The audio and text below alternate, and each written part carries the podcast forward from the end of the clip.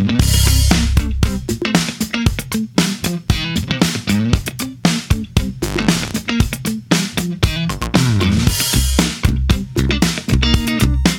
und herzlich willkommen zum Brandschutz-Podcast, dem Podcast rund um die Themen des Brandschutzes.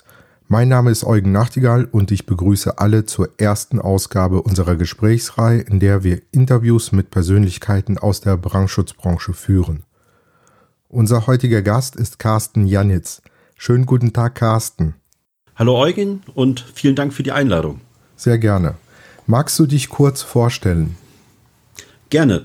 Ja, mein Name ist Carsten Jannitz, ich bin 42 Jahre alt, verheiratet, wohne in Rothenburg-Wümme zwischen Bremen und Hamburg, muss man nicht unbedingt kennen.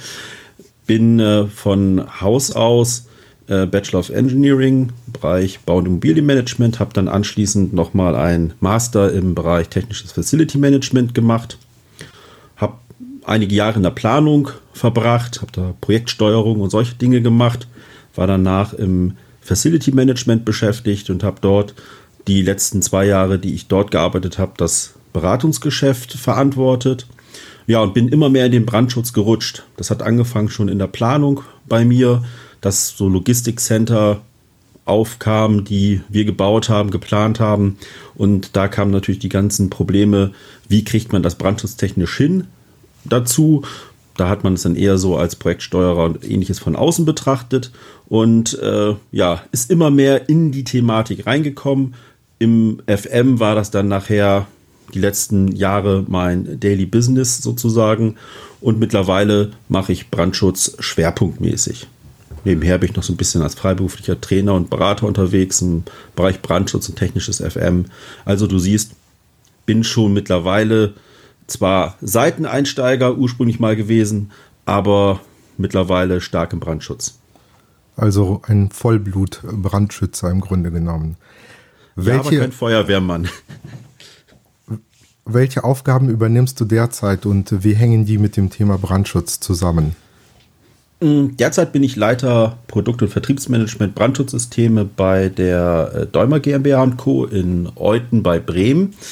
Wir sind so ein mittelständischer Hersteller von Produkten des baulichen Brandschutzes, insbesondere in Leitungsanlagen.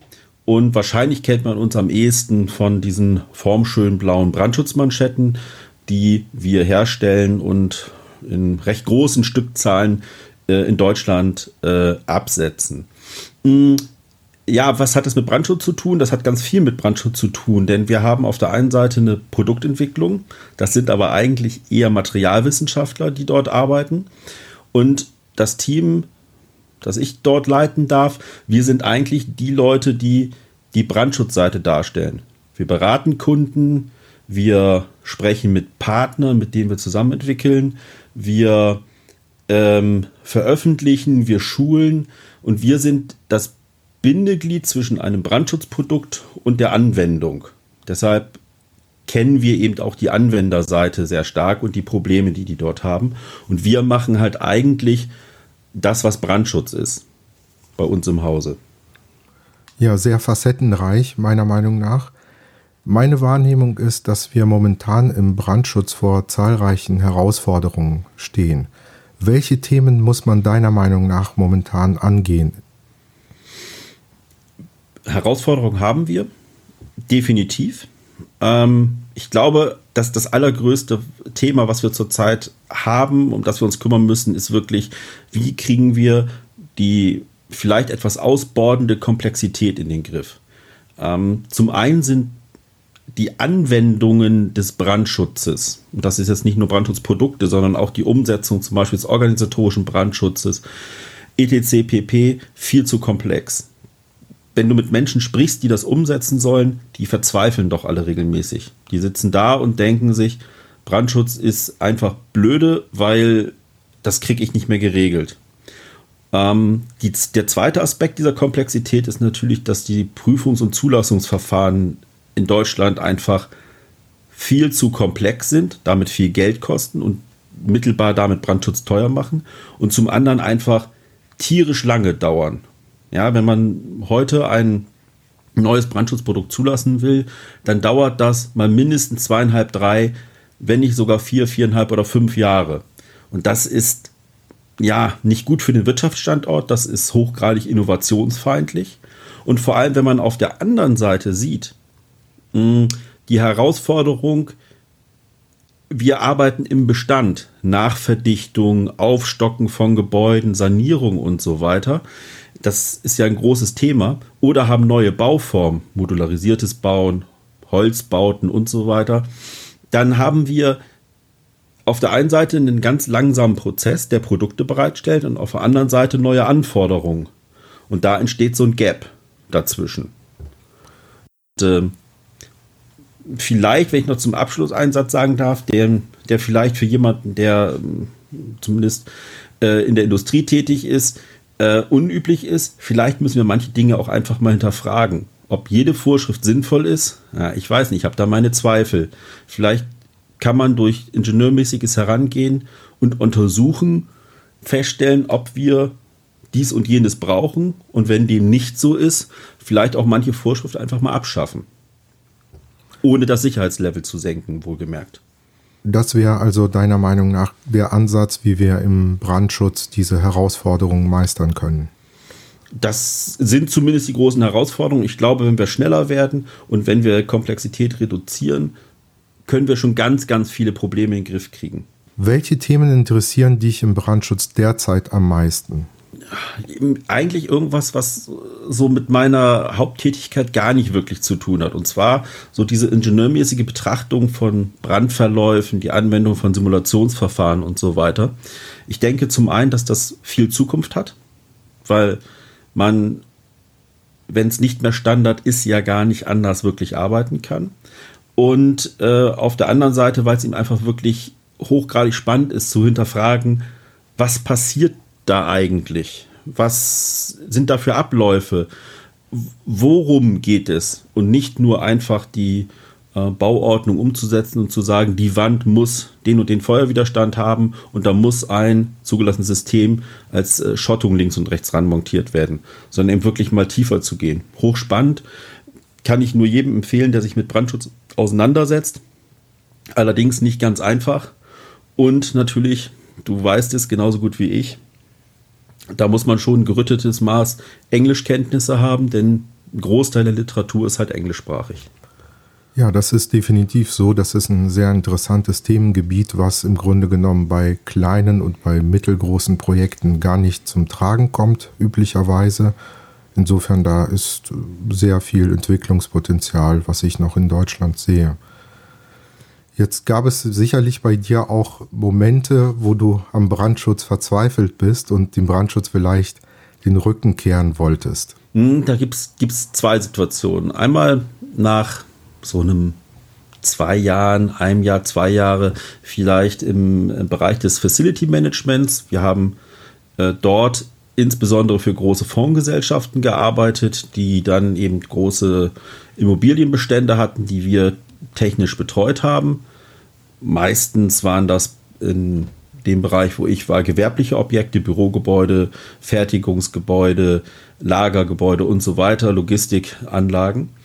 Und da war irgendwann so der Punkt, wo man gesagt hat, ich äh, mache das Ganze hier zum Beispiel in der Aufgabe als externer Brandschutzbeauftragter ja nicht um euch zu ärgern, sondern um hier ein gewisses Sicherheitsniveau einzuhalten, um sicherzustellen, dass eure Versicherung weiter funktioniert und so.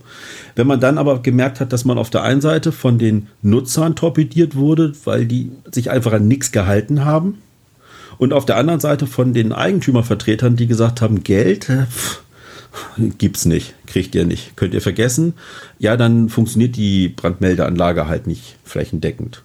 Das war schon so ein Punkt, wo ich echt gedacht habe, meine Güte, warum tust du dir das eigentlich an? Ähm, ja, ständig mit dem Kopf gegen die Wand zu rennen, bringt auf Dauer ja auch nicht so viel Spaß. Und das andere Thema ist immer wieder so ein Punkt, ähm, das merken wir ganz, ganz, ganz intensiv jetzt auch bei Däumer. Man schult Leute, man versucht es ihnen beizubringen, aber wir kriegen bei unserem doch relativ einfach anzuwendenden Produkt im Vergleich zu anderen Komponenten des Brandschutzes ständig wieder Anrufe, ja, mir wurde die Abnahme verweigert, was soll ich machen? Äh, ich habe hier 100 Rohrdurchdringungen verbaut und angeblich ist alles falsch. Und wenn man dann wirklich merkt, puh, da ist noch so viel Schulungs- und Entwicklungsbedarf, das kann einen schon äh, an die Grenze der Verzweiflung bringen. Ja, ich glaube, das ist auch meine Wahrnehmung. Äh, es menschelt eben überall, auch im Brandschutz. Da gibt es noch sehr viel Nachholbedarf und sehr viel Aufklärungsarbeit, die man leisten Definitiv. muss. Ja, momentan gibt es auch immer wieder Skandale bei Bauvorhaben, die mit dem Brandschutz in Verbindung gebracht werden.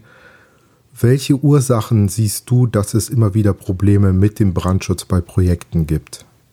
Eine Sache möchte ich da noch vorwegschieben. Man muss auch immer wirklich hinterfragen, ob das Probleme mit dem Brandschutz sind. Ähm, häufig, so bin ich der Meinung, sind das Themen, die eigentlich eher aus dem Projektmanagement des Gesamtprojektes folgen, weil man zum Beispiel den Brandschutz nicht betrachtet hat. Ähm, das hat aber nichts originär mit dem Brandschutz zu tun, sondern damit, dass Leute versucht haben, dort ein Projekt durchzuziehen ähm, unter Umgehung wichtiger Aspekte. Das kann halt nicht funktionieren. Ansonsten, klar, wenn es eben festgemacht ist, dass es wirklich Brandschutzprobleme sind, sind es in meinen Augen, aus meiner Erfahrung heraus, ganz viel Planungsmängel. Äh, entweder weil die gar nicht durchgeführt wurde oder zu spät oder zum Beispiel auch in wesentlichen Teilen auf die Baustelle verlegt wird. Das kennen wir auch ganz stark, wenn es um Durchdringung geht, Schachtbelegung und ähnliches, dass ein Planer einem ganz stumpf ins Gesicht sagt, das ist mir doch egal, ich zeichne meine Leitung ein und dann soll die auf der Baustelle gucken, wie die das Ganze abschotten. Das kann nicht funktionieren. Das kann bei einem kleinen äh, Objekt mit vier Wohneinheiten vielleicht klappen. Bei größeren Objekten wird das im Regelfall schwierig. Ne, du kennst ja, das ist dir ja auch bekannt aus deiner Praxis, so dieses Windhundrennen, was dann in, in irgendwelchen Schächten stattfindet. Ich suche mir die beste Position und ziehe meine Leitung mitten durch. Klar, damit habe ich aber für alle angrenzenden Leitungsführungen zum Beispiel Festlegungen getroffen. Und was noch ein Planungsmangel ist, ist in meinen Augen, dass sich nicht im Vorwege ausreichend damit beschäftigt wird, wie nachher die Nutzeransprüche sind. Das ist jetzt weniger baulich oder nur zum Teil baulich, aber dann, dann wird irgendwas geplant und man merkt im Nachgang, das kann in der Praxis gar nicht funktionieren. Zum Beispiel, weil Türen an falschen Stellen sind, äh, weil Türen zum Beispiel nicht mit Feststellanlagen versehen wurden. Also das ist so ein ganz großes Problem. Ich glaube aber, wir haben auch ein Überwachungsproblem zurzeit. Der Staat zieht sich immer weiter zurück, ne? Liberalisierung und so weiter. Und ähm, da wird einfach nichts mehr so richtig kontrolliert oder zu spät in Kombination mit einer mangelhaften Planung führt das halt häufig zum Desaster. Und dann natürlich, das ist, glaube ich, aber mittlerweile ähm, schon, schon fast äh, Allgemeinwissen, sind das halt diese Gewerkekollisionen. Dass die gerade keiner plant. Gewerkekollision in der Planung. Was macht der TGA-Planer? Was kann er vom Brandschutzplaner erwarten? Nicht, dass der Brandschutzplaner eine Brandschutzmanschette plant, das ist schon Aufgabe des TGA-Planers. Alleine dann die verschiedenen Fakultäten auch der TGA-Planer in Abgrenzung zu irgendwelchen Ausführenden, die wiederum teilweise heute ja auch eigene Planungsbereiche übernehmen. Das kann nicht funktionieren, wenn man das nicht sehr sauber äh, von Seiten des Projektmanagements äh, koordiniert. Wie siehst du die Dokumentation in diesem Zusammenhang? Ist das auch ein großes Thema im Brandschutz? Dokumentation, was meinst du damit genau? Nein, Spaß beiseite. Äh, ja klar, das ist ein Riesenproblem.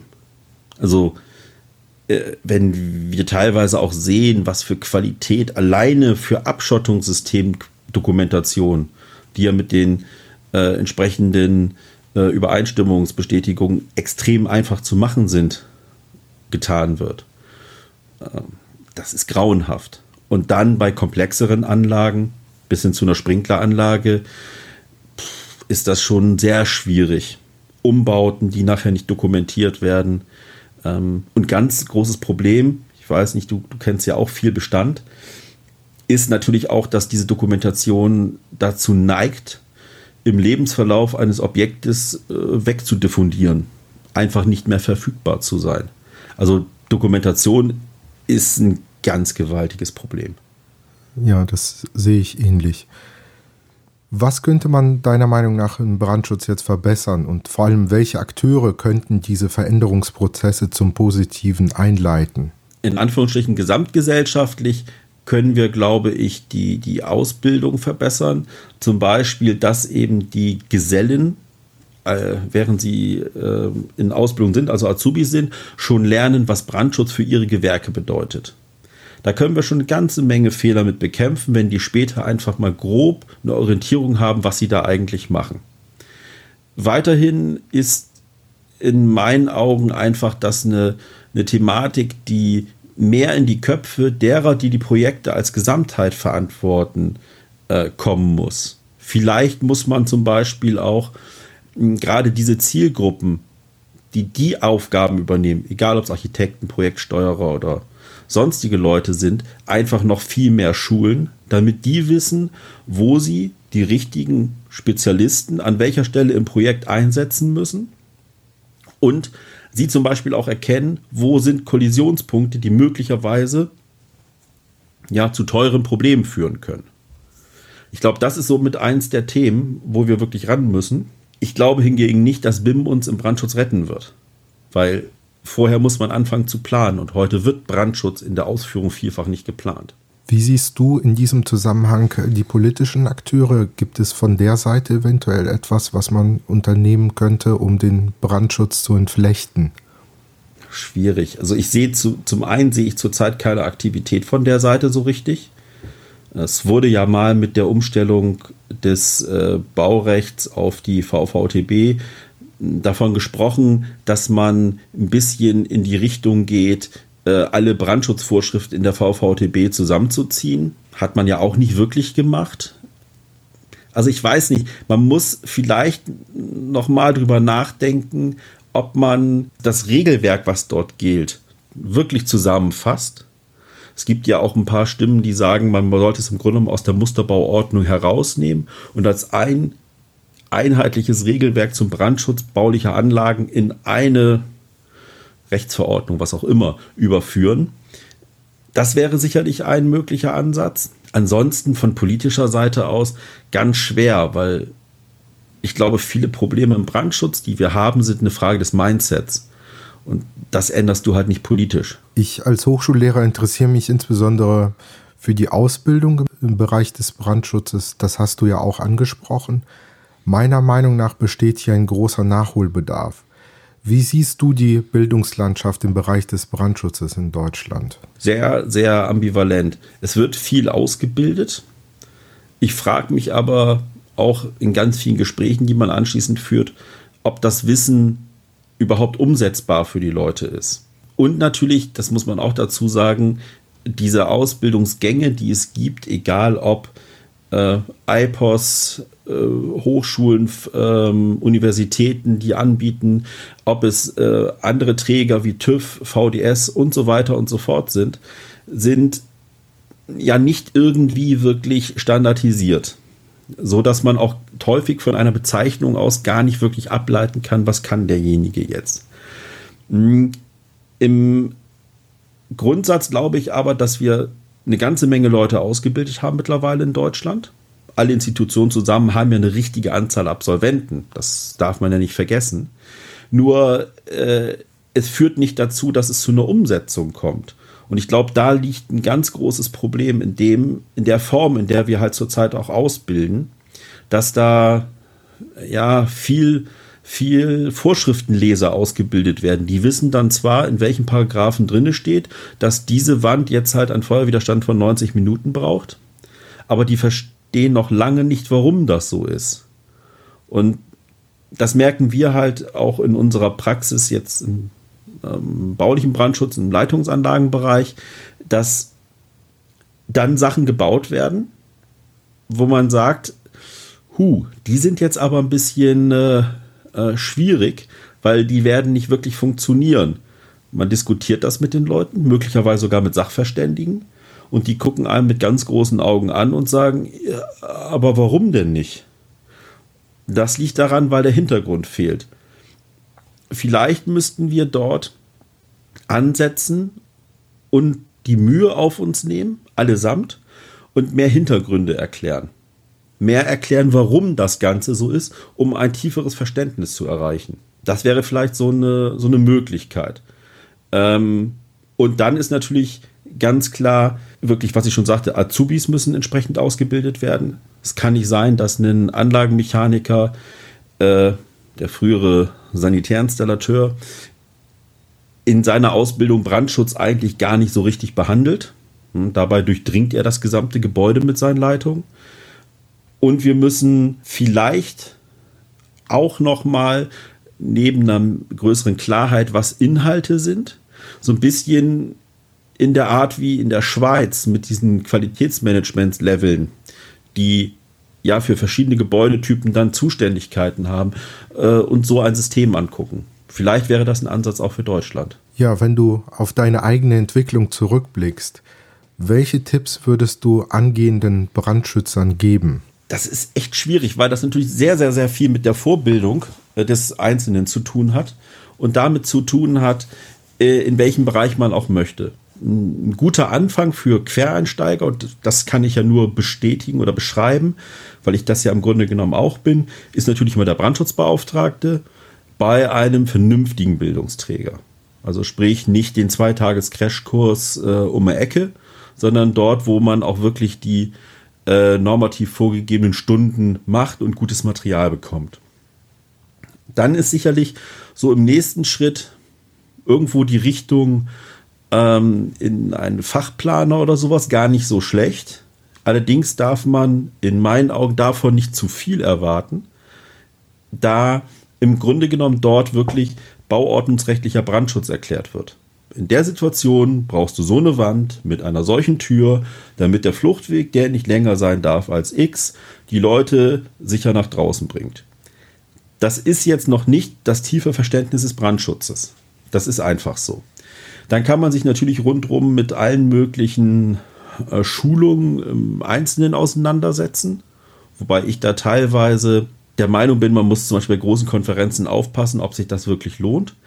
Wer aber wirklich tiefer einsteigen möchte, da wird kein Weg dran vorbeigehen, so wie ich das ja auch gemacht habe, dann nochmal irgendwann sich hinzusetzen, in Anführungsstrichen die Schulbank zu drücken und wirklich nochmal in einigen Semestern Brandschutzingenieurwesen zum Beispiel aus Aufbaustudiengang äh, belegen, um zu gucken, was sind da wirklich die Hintergründe. Dann gibt es wirklich so Momente, wo einem ja, Lichter aufgehen und man denkt, ah, deshalb haben die uns vorher immer gesagt, dass das so und so sein muss. Jetzt wird dann Schuh draus.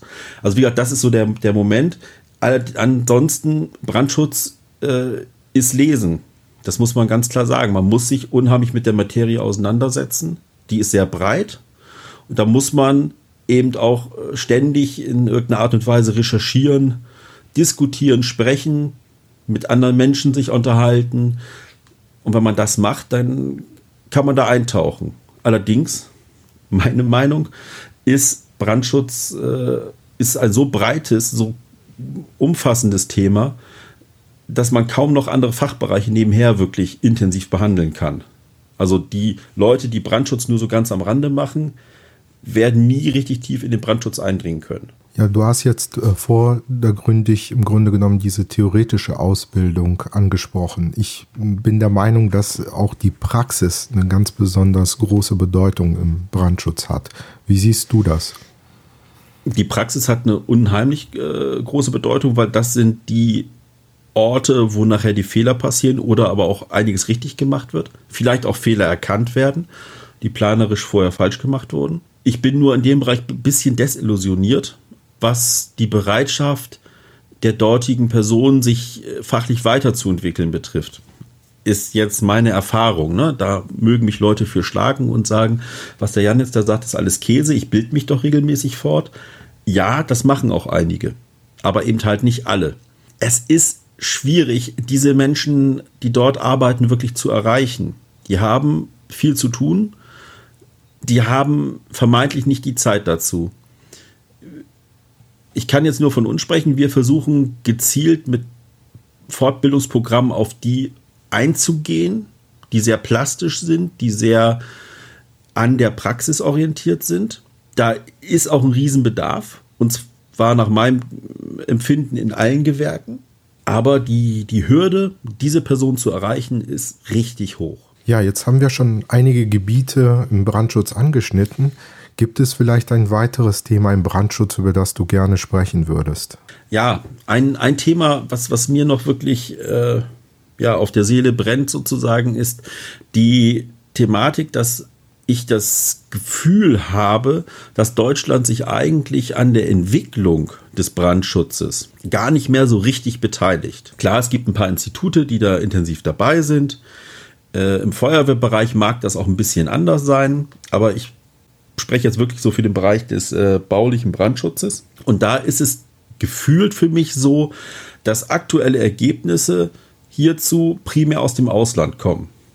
Aus den USA, Großbritannien, China und so weiter. Und da habe ich so den Eindruck, Deutschland ist da ja nicht abgeschlagen, weil ja nur ganz wenige vorne sind. Da kann man ja kaum von abgeschlagen sprechen. Aber ist nicht mehr so wirklich dabei, dort richtig was zu machen. Ja? So ein äh, Groß-Realbrandversuch, äh, Naturbrandversuch wie die Lehrter Brandversuche, der ist halt 40 Jahre her. Über 40 Jahre. Hm, dass wir manche Sachen in Deutschland aus Umweltschutzgründen nicht machen, in anderen Ländern da vielleicht liberaler ist, mag ja alles angehen. Aber ich glaube, wir verlieren so langsam den Anschluss. Und nicht zuletzt hat das ja auch wiederum mit, mit Standortpflege in, in wirtschaftlicher Hinsicht zu tun. Denn wenn ich hier weiter nach vorne pushe als Land, habe ich natürlich auch die Möglichkeit, dass diese technische Entwicklung in Produkte umgesetzt wird, die Deutschland verkaufen kann. Und wir sind ja nun Exportweltmeister. Ähm, mit Autos wird man sehen, wie sich das die nächsten Jahrzehnte entwickelt. Aber im Brandschutz, wie gesagt, glaube ich, wird es uns immer schwerer fallen, überhaupt noch konkurrenzfähig mit Produkten nach außen zu sein. Wir bedienen ja immer mehr einen vielleicht sehr stark, wenn nicht sogar überregulierten deutschen Markt. Ob es aber möglich ist, dass wir Know-how in Form von Produkten nach außen exportieren, das weiß ich nicht. Ich glaube, dazu müssen wir den Standort Deutschland echt schärfen. Ja, das wird ja der Baubranche insgesamt häufiger nachgesagt, dass wenig Innovationen aus der Branche selbst kommen. Und äh, insofern dockt da deine Einschätzung, was den Brandschutz angeht, da eins zu eins an. Kommen wir zum leider. Schluss. Ja, leider da gibt es sicherlich auch viel Potenzial, das äh, zu verändern und sich äh, anders aufzustellen. Ja, kommen wir zum Schluss. Gib uns noch einen letzten Tipp und sag uns, wo wir dich im Netz finden. Am einfachsten findet man mich äh, bei LinkedIn. Von dort aus findet man dann auch die anderen Bereiche, wo man mich finden kann ähm, anderen Quellen im Internet und so weiter. Dort veröffentliche ich von Zeit zu Zeit halt auch ähm, Texte und ähnliches, weise auf sonstige Publikationen, Fachzeitschriften und so weiter hin. Und natürlich äh, verweise ich dort dann auch auf Veranstaltungen, auf denen ich selber bin und zum Beispiel Vorträge und ähnliches halte. Also ich denke mal, das ist so der zentrale Anknüpfungspunkt, wo man eigentlich Kontakt zu mir aufnehmen kann. Bin ich super äh, interessiert dran, auch mit Menschen mich äh, auseinanderzusetzen rund um den äh, großen Bereich des Brandschutzes. Und eben, wie gesagt, man findet dort auch die Möglichkeiten, wo man mich wann treffen kann, wo man Informationen von mir bekommen kann. Ja, vielen Dank, Carsten, und vielen Dank fürs Zuhören beim Brandschutz-Podcast. Wenn Ihnen diese Folge gefallen hat, so können Sie uns gerne eine positive Bewertung hinterlassen. Über ein Abo würden wir uns auch freuen. Gerne können Sie uns interessante Persönlichkeiten aus der Brandschutzbranche oder Themen auf brandschutzpodcast.de vorschlagen. Wir werden versuchen, Ihre Vorschläge aufzunehmen. Das war's von uns heute. Bald geht es weiter. Ich sage Tschüss und auf bald.